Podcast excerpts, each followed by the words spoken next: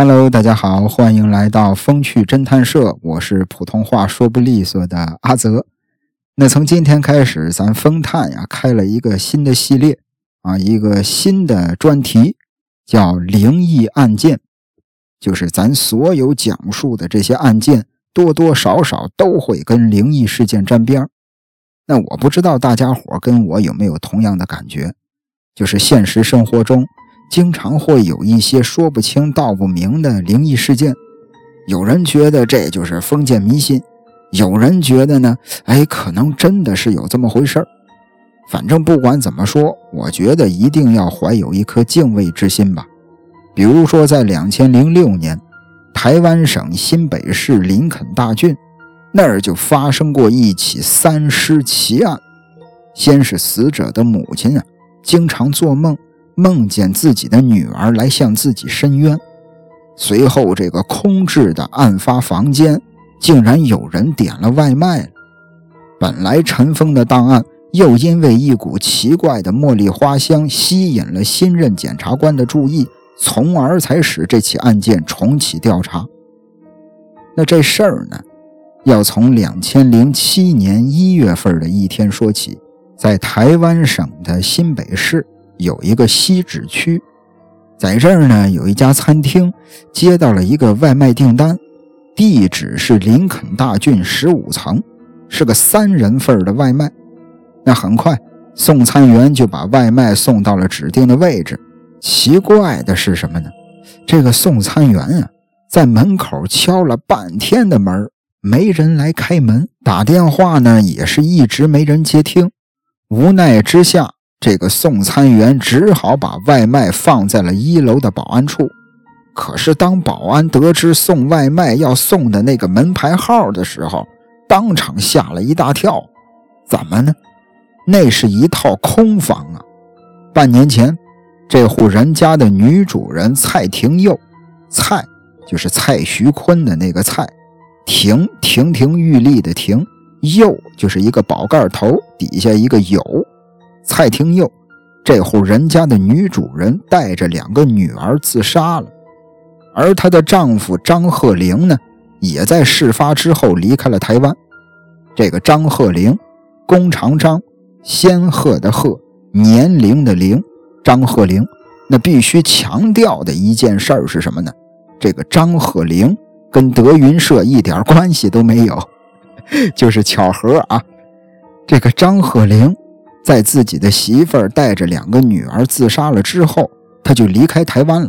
打这儿开始，这套房子就一直没人住，一直空着。那这外卖是谁点的？这事儿有点邪门啊！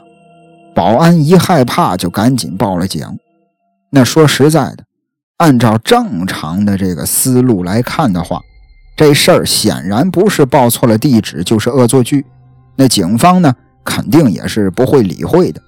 但是这个蔡廷佑的母亲听到了这个事儿之后，就非常的激动。她一直不相信自己的女儿会带着外孙女一块自杀。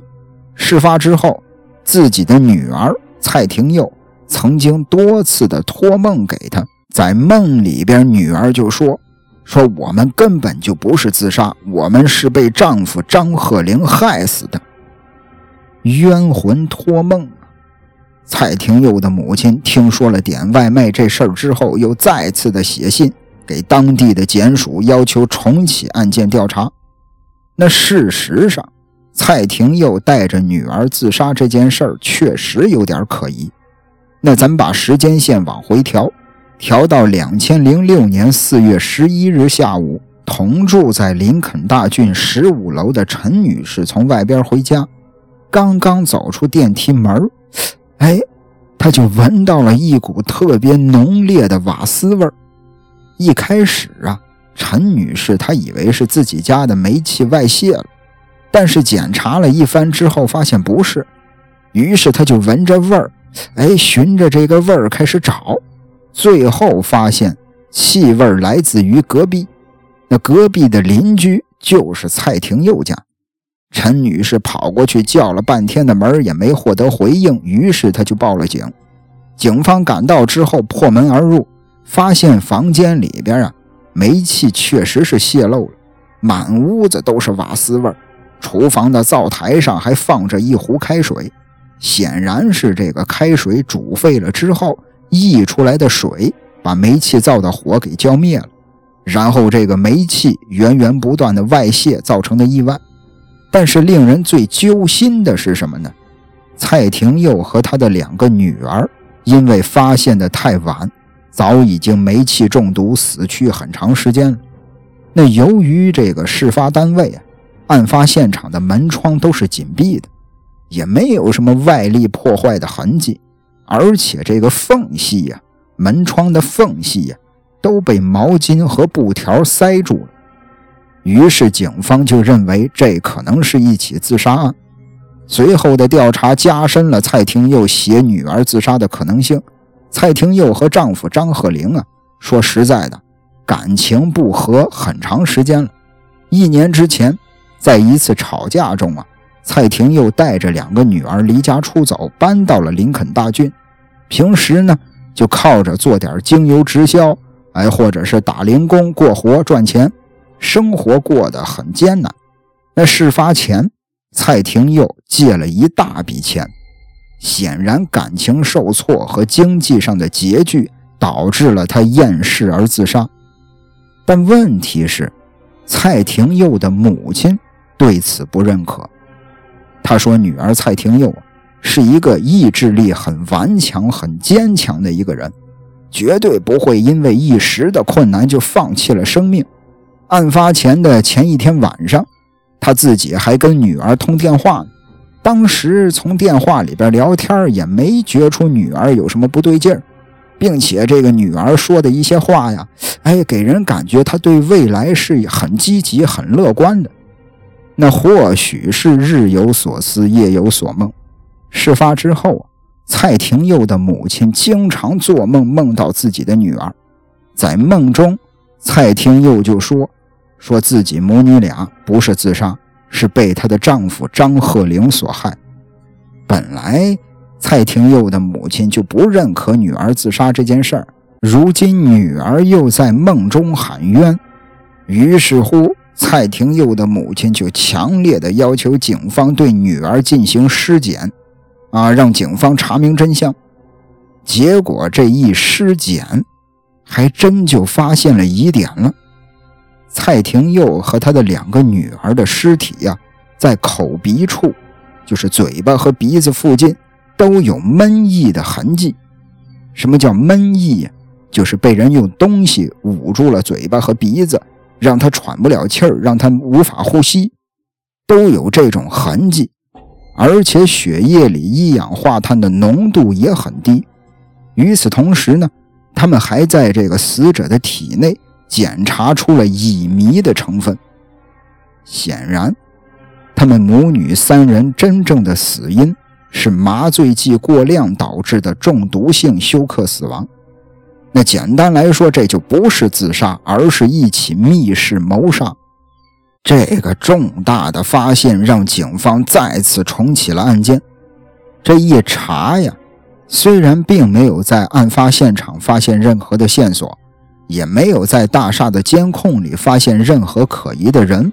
不过，在警方走访的时候，在住在顶楼的住户口中得知了一个很重要的线索，就是事发当晚凌晨，这个住在顶层的住户啊，他家养的狗跑去了天台，这家的主人呢就上去找狗，上去之后发现狗在天台的边缘又抓又挠，不停的在那闻。这家主人走近了一看，哎，发现原来是一个帆布袋。当时他也没多想，就把这个帆布袋子给丢了。回到家之后，他觉得心里边有点不安，就赶紧的查看自己家的监控，竟然发现有人戴着安全帽、穿着雨衣，从安全通道走进了大楼。那警方获得这条线索之后，也立马赶到了天台查看。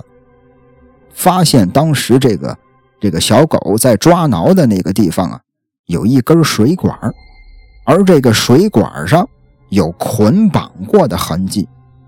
再往下，就是这个蔡廷佑家，他家的这个阳台呀，并没有封上。你像现在很多的这个小区，它都流行封阳台，就是把阳台外边用这个窗户啊，把它给封上，变成一个封闭式的阳台。但是蔡廷佑家的阳台是开放式的，并没有封上。那结合天台上的这个水管以及水管上有捆绑过的痕迹这事儿来看，警方有了一个大胆的推测：如果说蔡廷佑母女三人，他确实是他杀，被人杀了之后伪装成自杀的话，那么凶手很有可能是通过这个水管，然后下到他家的阳台，杀了人之后，再原路返回逃之夭夭。那经过测试，这个办法果然可行。那整起案件调查到这儿啊，蔡廷佑母女三人属于他杀的可能性就越来越大了。但遗憾的是什么呢？遗憾的是这个大厦里的监控啊，没能拍到那个戴安全帽、穿雨衣的人他的正脸，看不清长什么样，啊，是男是女也不知道。但是在警方的办案中啊，有一条定律，就是妻子被害，丈夫永远是第一嫌疑人。那于是乎，警方就立刻传唤了蔡廷佑的丈夫张鹤龄。面对警方的质问，张鹤龄矢口否认。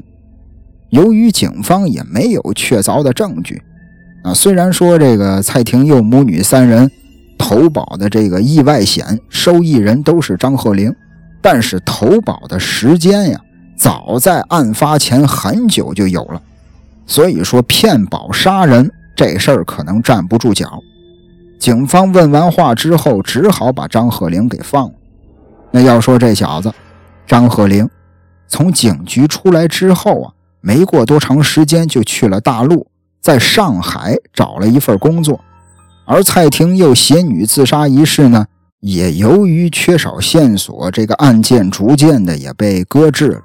一直到了两千零七年，案发单位啊发生了无人点的外卖这个事件，这让这个蹊跷的自杀案再次被推上了前台。那蔡廷佑的母亲趁机又写信给当地的检署，要求重启调查，但最终也没获得回应。直到一位名叫林红松的检察官上任，这才让这个案子有了转机。这事儿啊，已经到了两千零八年的一月份。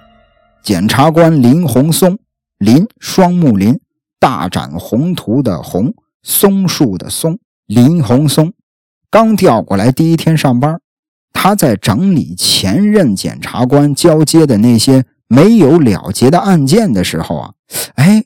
突然闻到了一股茉莉花香，他觉得很好奇，于是就循着这个香味开始找，发现香味来自背后的档案柜，啊，专门放档案的一个柜子。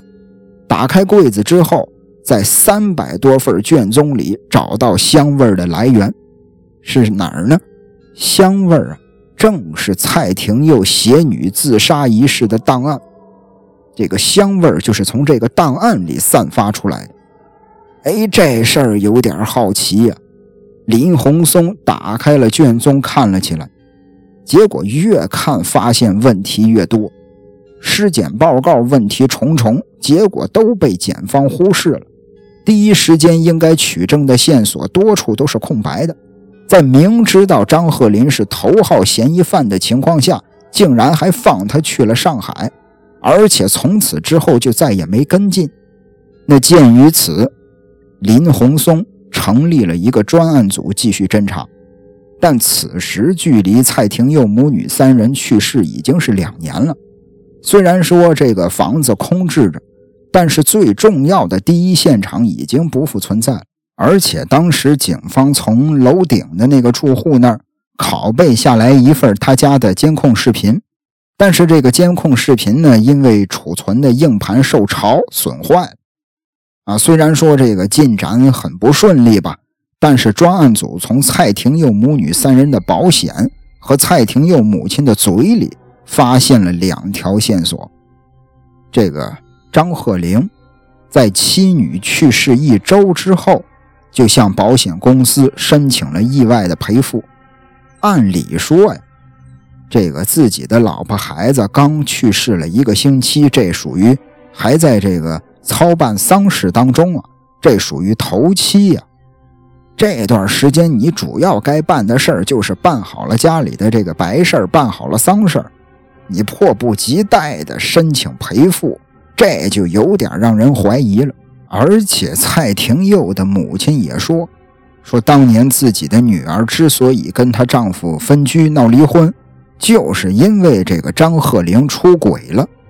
这小子外边有人了，在外边有一个叫苏玉珍的情人。苏苏州的苏，玉佩的玉，真假的真，苏玉珍。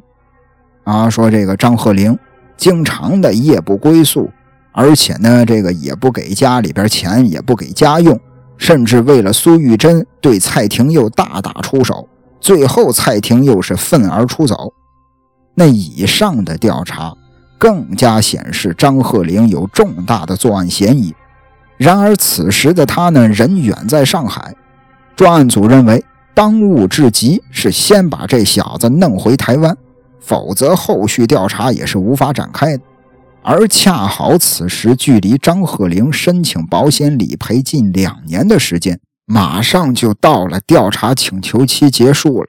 说白了就是马上这小子就能领取赔偿金了。那专案组灵机一动，就假扮了保险经纪人打电话，哎，给这个张鹤龄说：“你赶快回来拿钱吧，啊，你能回来领这个赔偿金了。”刚刚下套完毕，张鹤龄的哥哥。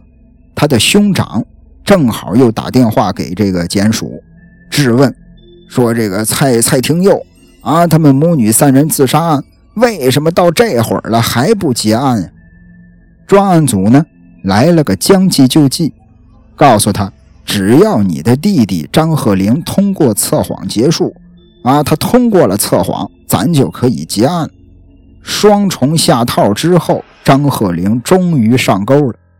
在两千零八年六月十九日，从上海回到了台湾。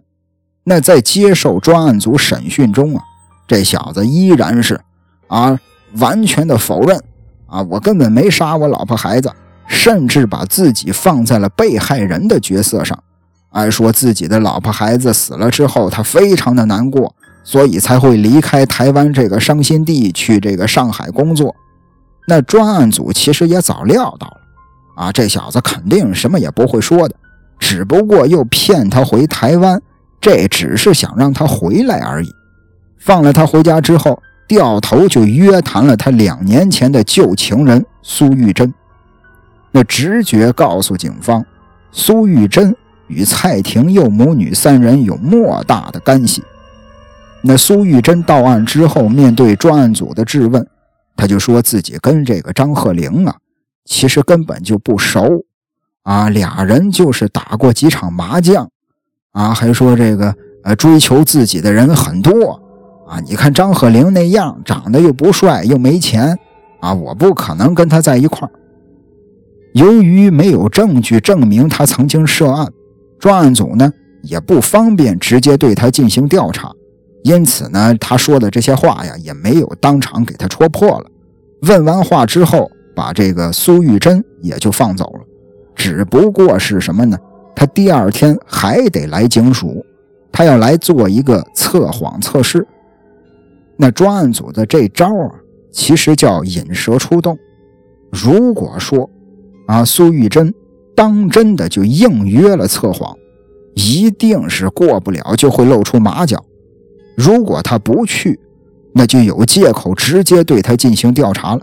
反正就是说，这个苏玉珍去与不去，参不参加这个测谎，他都要接受专案组的深入调查。那转过头，第二天，这个苏玉珍还当真没有赴约，而且他还企图逃跑，专案组立马就把他拿下了，直接给他拘留了，而且也搜查了他的住所，在苏玉珍的电脑浏览记录里呀，哎。警方发现了大量关于乙醚相关用途的搜索，发现这娘们曾经以这个洗皮衣为由，清洗皮衣穿的那个皮外套、皮衣，以这个清洗皮衣为理由，向高雄一个名叫阿恒的网友提出来购买乙醚的需求。而在他的相册里呢，存着很多他和张鹤龄的亲密的那个照片更重要的是。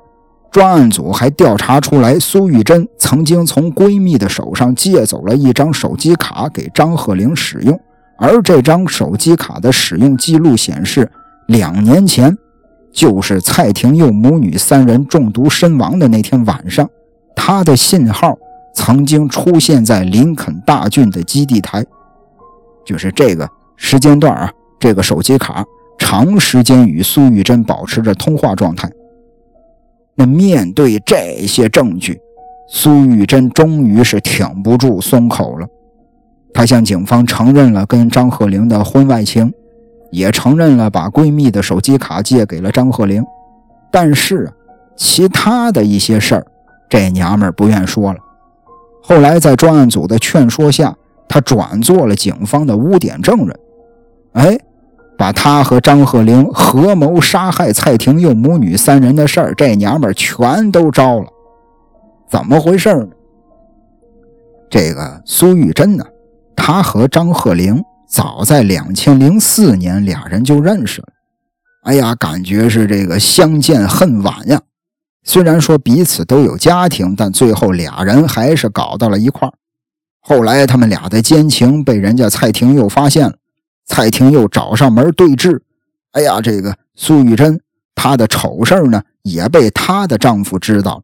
没过多久，苏玉珍的丈夫就跟她离婚了。经过这件事之后啊，苏玉珍对蔡廷佑可以说是恨之入骨啊。为了报复蔡廷佑，她开始公开的跟张鹤龄秀恩爱，还在外边租房子啊，租了这套房子就是专门为了跟张鹤龄同居用的。反正搞得人家张家呀鸡飞狗跳，最终蔡廷佑实在受不了了，在一次跟张鹤龄争吵之后，带着两个女儿离家出走了，并且也向张鹤龄提出了离婚。但是由于抚养费和房屋贷款的问题吧，双方呢也一直没有达成一致，所以说这婚也就一直迟迟的离不了。而这边苏玉珍。把这个蔡廷佑人家搞得这么惨，他还是不解恨，他又开始怂恿张鹤龄让他杀了蔡廷佑。那这边张鹤龄为了讨好自己的情人，脑子一发热，竟然同意了。随后俩人还真就制定了一个杀人计划。要说这个张鹤龄，在此之前呀，他是一个水电工，哎，他懂得一些基本的化学知识。蔡廷佑的这个住所，他也曾经去过很多次，地方很熟。于是他就想到了半夜用绳索下落到阳台，然后用乙醚迷昏了蔡廷佑，再打开煤气，造成煤气中毒意外死亡的假象。这个计划得到了他的小情人苏玉珍的支持。随即，俩人就开始准备杀人的这些工具。他们联系了那个网友阿恒。去高雄购买了乙醚，回来之后确保乙醚是有效的，俩人又去了宠物店买了这个宠物的老鼠，用乙醚给老鼠做实验。那简短结束，一切准备就绪之后，两千零六年四月十日，张鹤龄戴着摩托车的头盔，穿着皮衣，拎着这些作案工具啊，乙醚呀、毛巾呀、绳索呀等等。来到了林肯大郡，随后他就偷偷的从安全通道进入大楼，上了天台，一直到了凌晨时分，他估摸着蔡廷佑这娘仨应该是睡着了，紧接着他就从楼顶垂降到了后阳台。那为了证明自己是真爱，张鹤龄作案的时候啊，他他妈还带着蓝牙耳机拨通了苏玉珍的电话。潜入到房间之后，他直奔卧室，先骑在蔡廷佑的身上，拿着沾有乙醚的毛巾，死死地捂住了他的口鼻。这边蔡廷佑短暂地挣扎了一会儿之后，就陷入了昏迷，直到已经是窒息脑死亡。张鹤龄这儿才放心地拿下来毛巾。杀了蔡廷佑之后啊，张鹤龄回到了客厅，他收拾东西准备走人了，结果没想到他的大女儿突然起夜，想起床上厕所要尿尿，小孩嘛，从房间里走出来，抬头一看，看见自己爸爸了，看见张鹤龄了，吓了一跳，大吃一惊。张鹤龄担心事情败露。于是把大女儿哄骗进了房间，随后一不做二不休，把两个亲生女儿也杀了。而这所有的过程，他在当时都原封不动的、实时的向电话那头的苏玉珍汇报。最后在杀人现场，他伪造了那个自杀的假象，然后就原路返回了天台，逃之夭夭了。当天晚上。这小子回到了跟苏玉珍一块居住的那个出租屋，俩人兴奋地做了一晚上的爱。不过张鹤龄不惜杀害妻女讨好苏玉珍，并且最终呢也没获得了这个美女的心。为什么呀？人家就是跟你玩玩。半年之后，苏玉珍对他有点腻了，就找了别的男人。而此时警方已经对张鹤龄有所怀疑了。于是他只好匆匆地逃往大陆，去了上海。这边警方拿到苏玉珍的口供之后，专案组立马就把张鹤龄给逮了。一看见这个苏玉珍全都招了，张鹤龄也知道，哎呀，已经也没有什么值得隐瞒的必要了。于是这个畜生也就承认了自己的所有罪行。一直到了两千零九年的三月份。张鹤龄被判死刑，后来被改判成了无期徒刑，而苏玉珍呢，因为转做了污点证人，获刑十五年，后来减刑到了十年。这娘们儿在两千，在二零一五年九月份，她他妈就获得假释了，已经，这娘们儿已经出来了。现在，哎呀，那聊到这儿啊，这个咱开始最前头提到的灵异事件。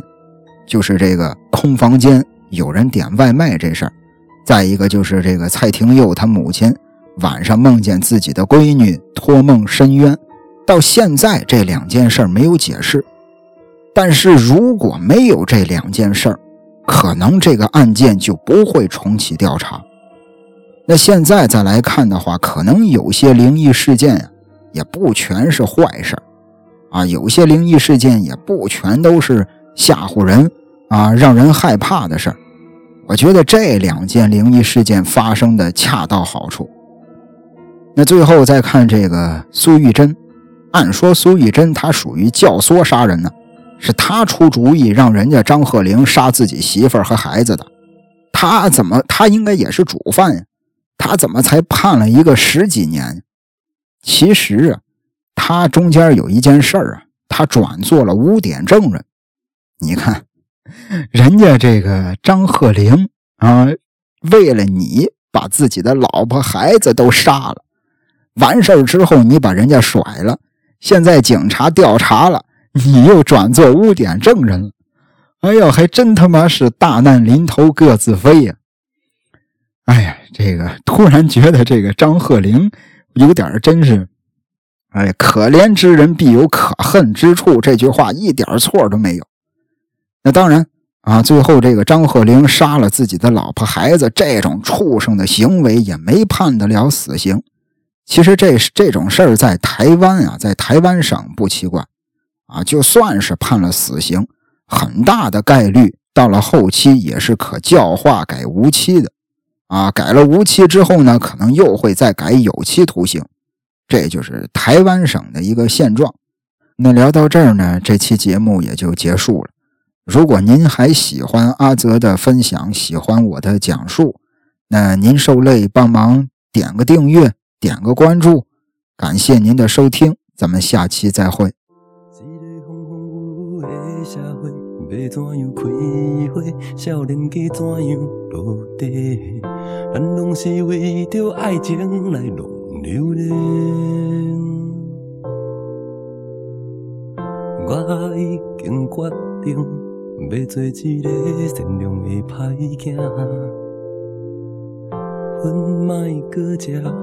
酒袂搁干。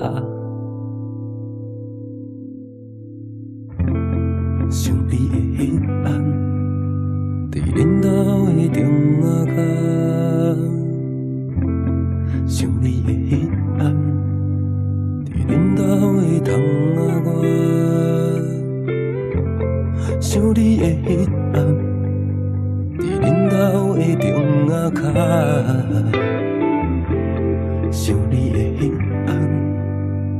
暗，伫恁兜的窗仔外。其实我生活甲无好，我家己拢知影。